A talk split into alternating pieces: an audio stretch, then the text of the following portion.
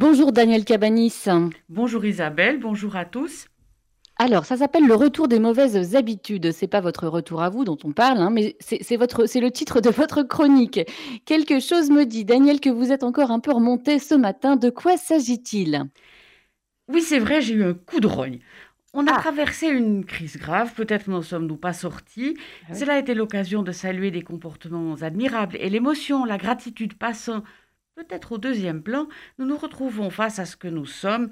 Et là, quelle déception, quelle colère me gagne. Mais pourquoi? Ben, écoutez-moi, dans les félicités, non pas les grands bonheurs, les gens félicités à juste Ouais. titre, il y a eu notamment les éboueurs.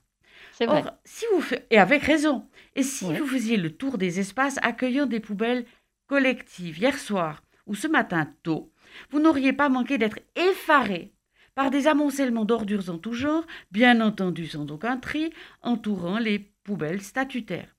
Pour connaître personnellement cette situation, je sais que souvent des gens s'arrêtent aux heures où ils espèrent n'être pas repérés, et la liste de ce qui est jeté serait un catalogue surréaliste. Et si par hasard les personnes auxquelles sont affectés les containers se trouvent là, par hasard, et signalent que ce n'est pas la déchetterie, les injures pleuvent quand ce ne sont pas les menaces.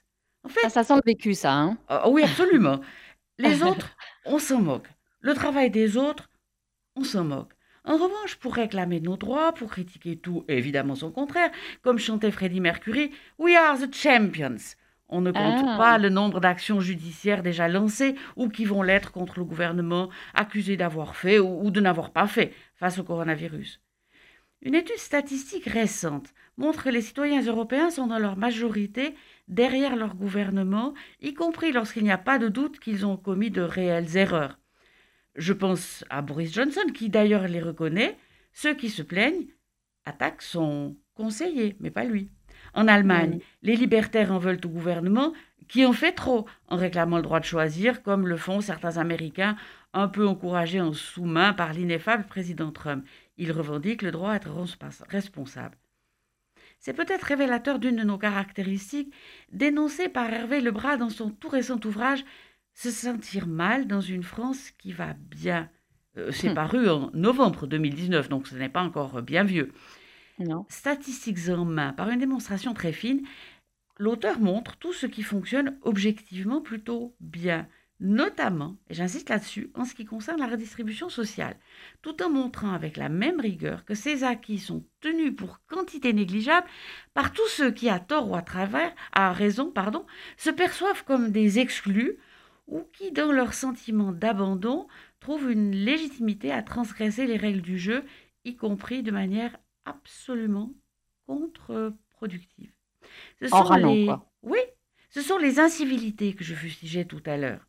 C'est, plus grave, les actes de violence et des prédations contre les biens, les personnes. On caillasse les policiers, on pille pharmacies et cabinets médicaux. Euh, les professionnels de santé ne peuvent plus consulter parce qu'on leur fait violence. On, on moleste les enseignants. De ce point de vue-là, ils ont un peu soufflé pendant le confinement. Est-ce qu'il faut chercher les responsables?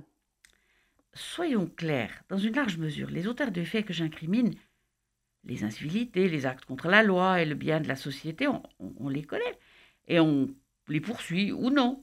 Mais contrairement à ce que certains aimeraient nous faire croire, ils sont assez largement répartis dans les différentes catégories de la société. N'y Mhm. cherchez pas des Mohamed ou Farida. Chaque composante, et j'insiste, de la société a ses dérapages qu'elle tente plus ou moins de justifier. Alors que faire, euh, Daniel? Alors, si j'avais la solution, ce serait magnifique. Je serais Premier ministre, quelle horreur. Non, mais pour être modestement sérieux, il faudrait peut-être simplement cesser de se comporter comme des mômes dans une cour d'école et toujours se plaindre en disant que ce n'est pas notre faute. Être les champions de la victimisation jusqu'à la nausée. Celui qui est responsable à quelque niveau que ce soit euh, retrouve sa dignité. Refuser de subir, ce n'est pas tout casser, tout bloquer, euh, surtout quand on n'en paye pas le prix soi-même. Les Romains qui ont fondé notre euh, droit disaient avec bon sens que nul ne peut justifier ses propres errements par ceux des autres. Autrement dit, assume, fais, on te fera. Je suis exaspérée, mes chers auditeurs, vous l'avez remarqué. Ah, on l'a compris, on l'a compris. Hein Et, et oui, j'ai un peu insisté, mais j'ai parfois envie de croire au Père Noël. Ça a déjà marché. Ça pourrait remarcher. Et oui, qui sait, euh, Daniel? En tout cas, quand les poubelles débordent, c'est l'humeur de Daniel qui se fait euh, maussade. On va rester sur cette phrase euh, que vous nous avez donnée sur les Romains. Ils ont fondé notre droit.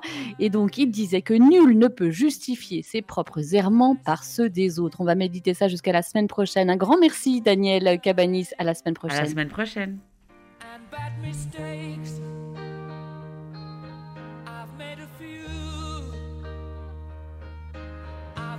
myself.